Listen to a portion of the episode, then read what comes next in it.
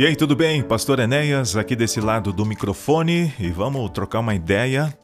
Olha, tem um assunto que quando eu me deparei com, com esse assunto, é, naturalmente já me bateu uma, uma, uma revolta, dada as circunstâncias e, e do que aconteceu. Esse universo, o universo da música funk, não é o meu universo. Se bem que isso, de certa maneira, até tem um certo domínio sobre as periferias e aí você acaba até se deparando com algum, algum verso, algum, algum nome, algum cantor, cantora do ritmo da música funk nas nossas periferias. E uma característica dos funkeiros é a ostentação. Eles gostam de ostentar, como se fosse um símbolo de que conquistaram algo e agora estão dominando, agora eles possuem o domínio, o poder de compra. A frase e pensamento do rapper 50 Cent, fique rico e morra tentando, e parece que a molecada e a garotada desse ritmo do funk tem levado isso muito a sério, né? Eles estão tentando, mas eu acredito que não estão conseguindo, né? Agora veja, é importante a gente sempre fazer as perguntas, as perguntas corretas. E eu acho que as perguntas, as boas perguntas, elas têm a ver não apenas com este mundo, mas aquelas perguntas que transcendem a nossa realidade. Porque se eu trabalho, se eu uso os recursos, frutos do meu trabalho, do meu talento, da minha capacidade, em somente coisas deste mundo, e eu acho que esse é o fim da linha, que esse é o topo da montanha, na minha visão, na minha concepção, na, no que eu entendo hoje, eu acho que esse é um processo errado. Eu acho que esse é um caminho é, que eu não queria para mim. Esse é o ponto. Quem sou eu para dizer o que eles estão fazendo, ou o que eu faço é certo, ou o que eles fazem é errado? Mas não é isso que eu quero para mim. Uma marca muito famosa, a Lacoste, aquela do jacarezinho, né? Ela veio para assim para o Brasil nas redes sociais e houve aí um grande lançamento aí nas mídias sociais. Isso chamou bastante atenção do mercado publicitário e ela quis marcar, quer, né, marcar presença nas mídias sociais, Instagram, pelo menos. E chamou a atenção de que é, na, nas campanhas, né, ou na campanha aí de lançamento dos produtos da marca, você o, o, a galera começou a reclamar que não tinha nenhum nenhum é, nenhum rapper, nenhum funkeiro, funkeira, nenhuma rapper é, é, é estampando ali a, a propaganda. E uma coisa que os funkeiros mais fazem, e aí você observa isso, é ostentar a marca Lacoste, seja em camiseta, boné, sei lá qual é que é. E eles gostam de fazer essa propaganda gratuita. Eles gostam, eles têm algum prazer nisso aí.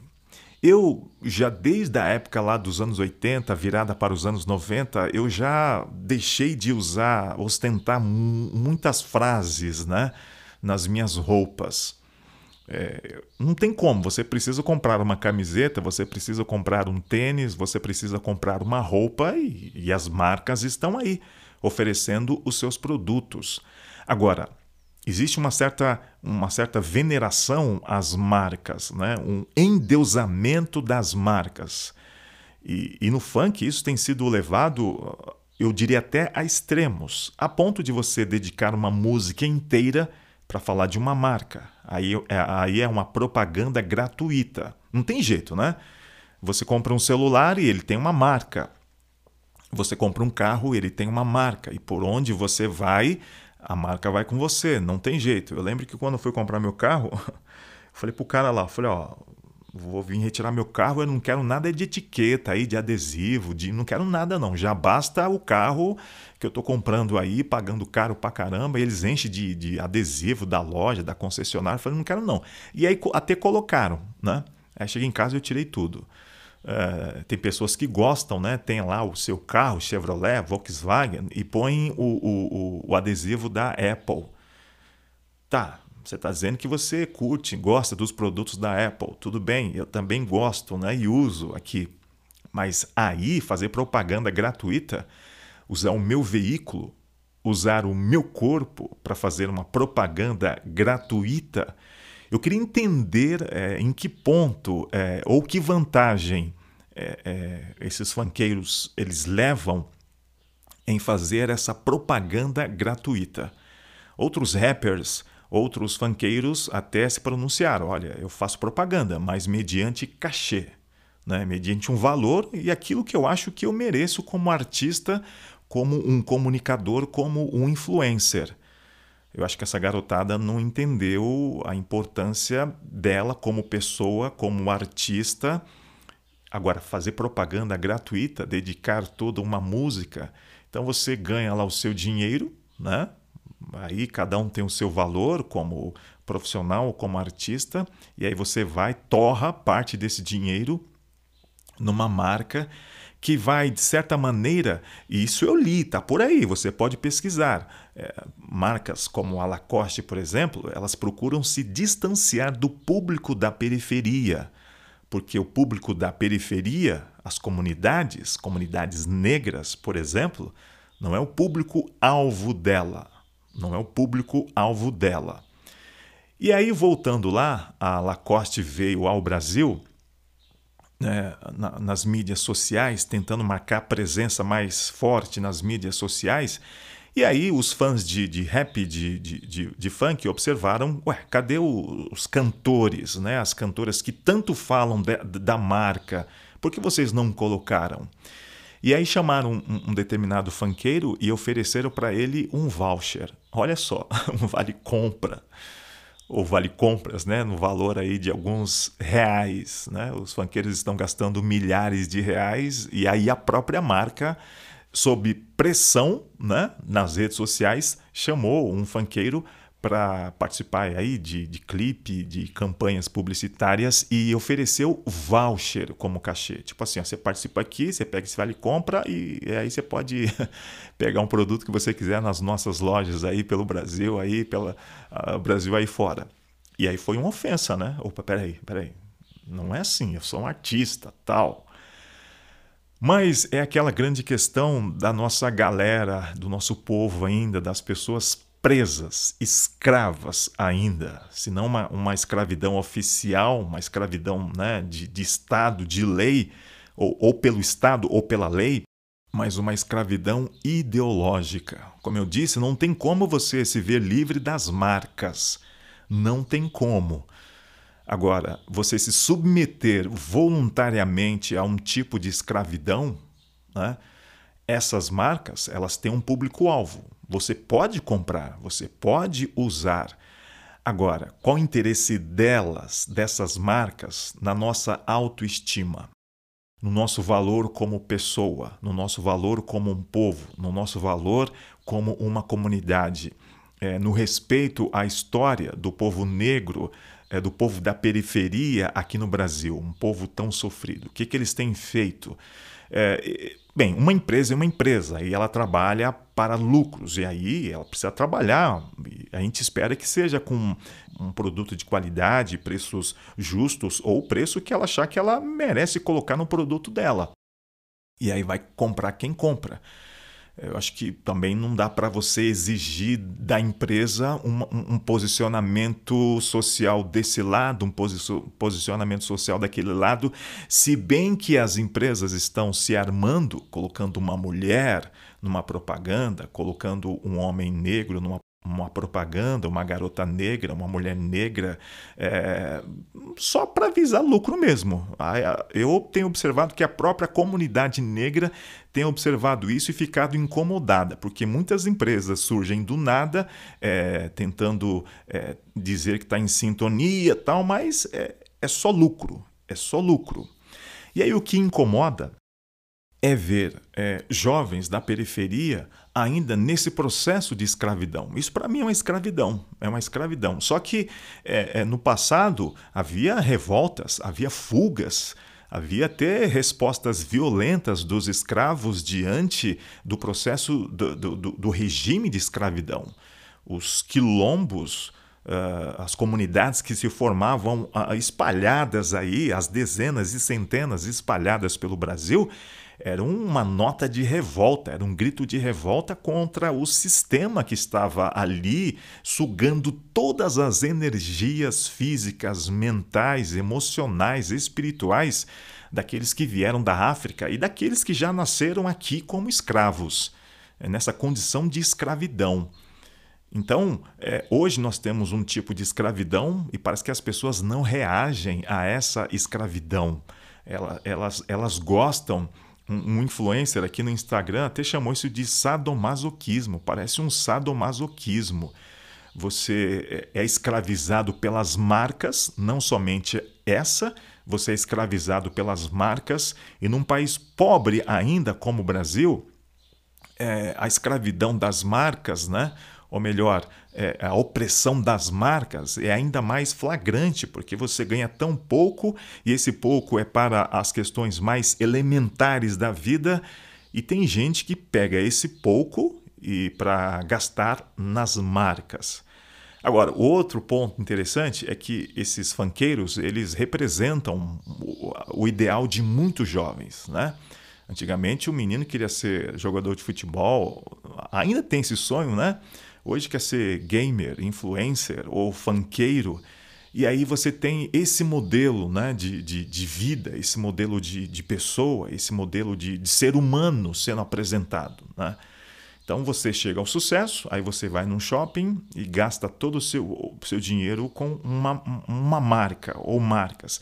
Olha, não tem nenhum problema. Se eu tivesse dinheiro, eu ia gastar com muita roupa boa também, tênis bons. Falando em tênis, eu preciso de tênis para correr uh, roupa, bermudas, camisetas. Se tivesse dinheiro agora, eu compraria mais um computador da Apple para mim, tal. Mas o problema é você usar isso como um, um, símbolo de que eu cheguei, eu alcancei, eu estou dominando. Mas dominando o quê? Dominando quem? Na realidade, é, é mais um domínio sobre a pessoa.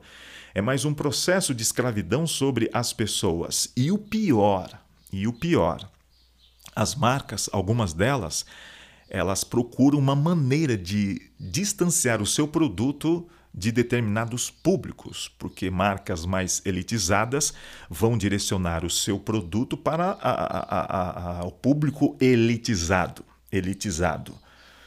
E aí vem os funkeiros né, tentando é, agarrar, correr atrás desses produtos. Eles correndo atrás de nós e nós, ou parte de, do nosso povo correndo atrás dessas marcas. Agora, o que, que um pastor tem a ver com toda essa, essa questão? Veja, a gente lida com essa comunidade, a gente lida com essas pessoas, né? a gente está no dia a dia com essas pessoas. Então, alguns pontos que me chamam a atenção. Parece que a nossa garotada é mal, mal orientada, né? mal orientada. Então, por mais que as respostas parecem prontas, mais do que ter as respostas é fazer as perguntas certas. Então, parece que a resposta pronta é ter um clipe, é ser gamer, é ser influencer, é ter inscritos, né?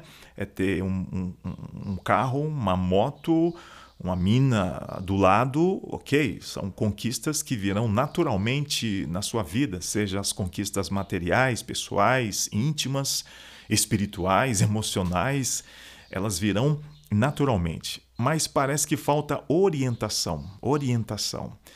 E aí tem uma questão assim de representatividade. Esses meninos e meninas, eles se espelham em quem? Quem são os modelos para eles, né? Historicamente no Brasil, a gente sempre teve essa, essa questão de espelhamento. Eu lembro aqui da quando a Xuxa fazia sucesso, né? As meninas mesmo, as meninas negras, né?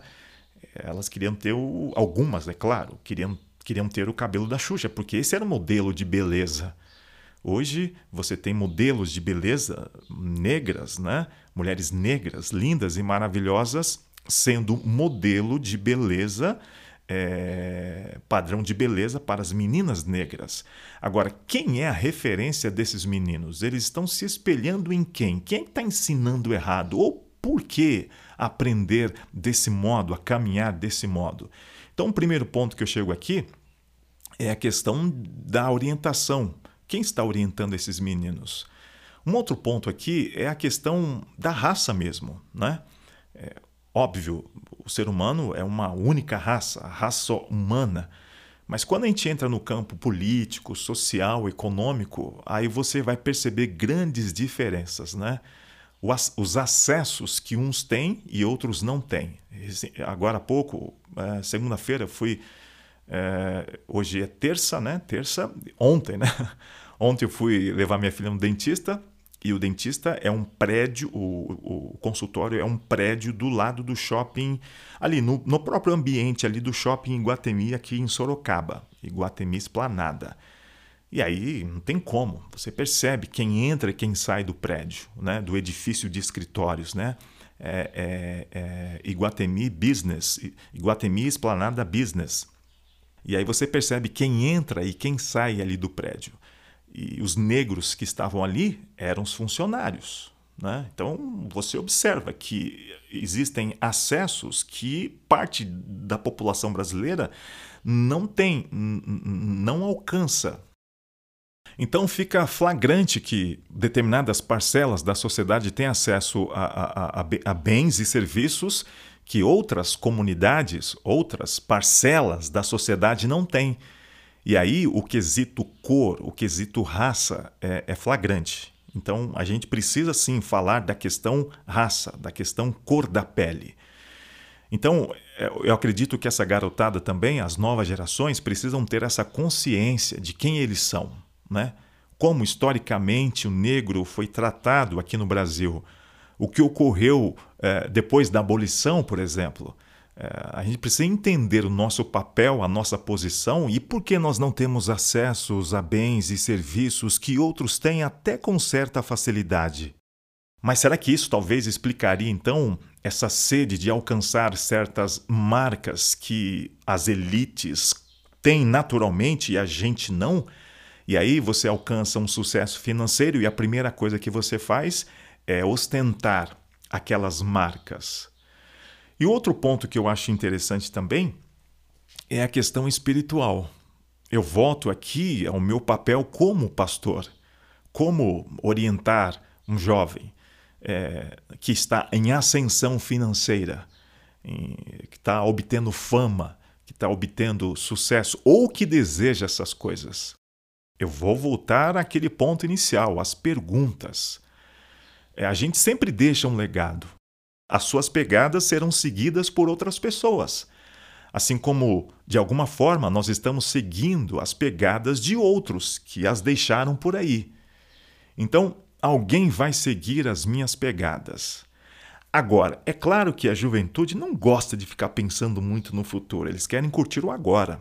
Esse é outro problema também, né? Curtir só o agora, aproveitar só o agora, né? é, você vai encher o seu corpo de tatuagem e esse corpo um dia vai envelhecer. Né? Esse seu corpo vai ficar enrugado. Mas ninguém pensa lá nas rugas que virão. O importante é o detalhe da.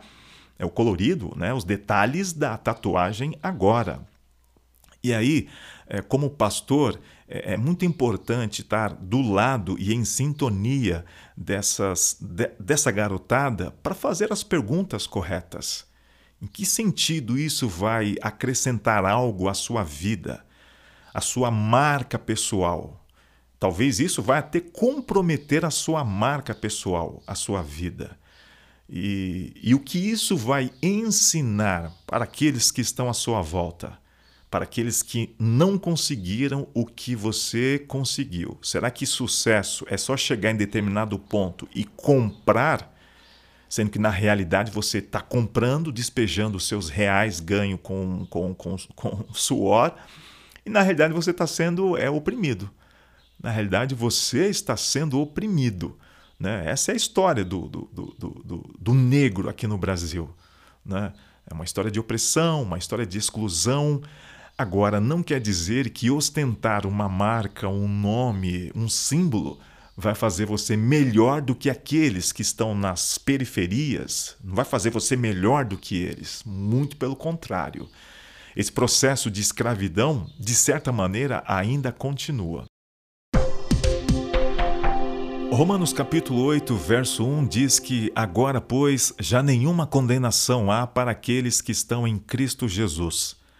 Para aqueles que vivem em Cristo Jesus, já não há mais nenhum tipo de condenação, mas nenhum tipo de escravidão. E o que eu aprendo falando desse episódio aí dos fanqueiros e da Lacoste é que é o seguinte: mesmo muitos conhecendo a, liber, a, a, a, libertação que é em Cristo, né? e conhecereis a verdade, e a verdade vos libertará, muitos conhecendo a liberdade ainda preferem voltar a um sistema de escravidão. E a escravidão que eu me refiro agora é a escravidão do pecado. Preferem ainda se manterem presos a algum tipo de escravidão espiritual. Então, eu vejo uma galera livre que poderia estar dominando, ditando as regras, se submetendo é, é, a mais um tipo de escravidão, a um tipo de opressão, a escravidão pelas marcas, a, a obsessão das marcas. Isso é um peso, isso é uma escravidão, isso não é liberdade. Liberdade é você se sentir bem. Agora você precisa colocar alguma roupa no seu corpo para você dizer que conseguiu alguma coisa, sendo que na realidade você está novamente escravizando o seu corpo. Uh, no passado, involuntariamente, os negros eram escravizados. O corpo era apenas um corpo, um pedaço de carne. Hoje nós somos livres, mas alguns preferem submeter os seus corpos a mais um tipo de escravidão. Em Cristo eu sou livre. Em Cristo já não há nenhum tipo de escravidão, já não há nenhum tipo de condenação. Agora, eu não devo voltar às práticas pecaminosas. Eu não devo voluntariamente me submeter ao pecado, sendo que é o pecado que me separa de Deus.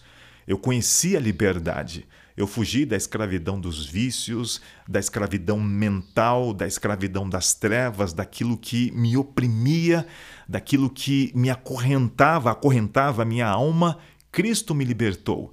Agora, por que eu vou voltar à prática do pecado? Por que voltar atrás? Por que voltar às mesmas coisas, a fazer as mesmas coisas que um dia estava me levando à morte? Então Cristo é, é, é, interferiu, entrou na minha história e me resgatou para uma vida de liberdade. E agora eu consigo enxergar um pouco além. Não que há em mim alguma virtude, mas em Cristo eu consigo enxergar um pouco além. Talvez seja isso que essa garotada precisa: enxergar um pouco além.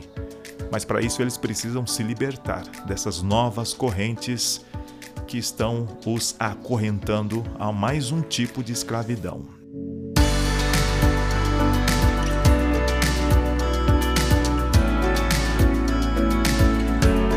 Eu sou o pastor Enéas Oliveira, vivendo em liberdade, buscando a liberdade e anunciando a liberdade para todos os cantos deste mundo. É isso aí, tamo junto, hein?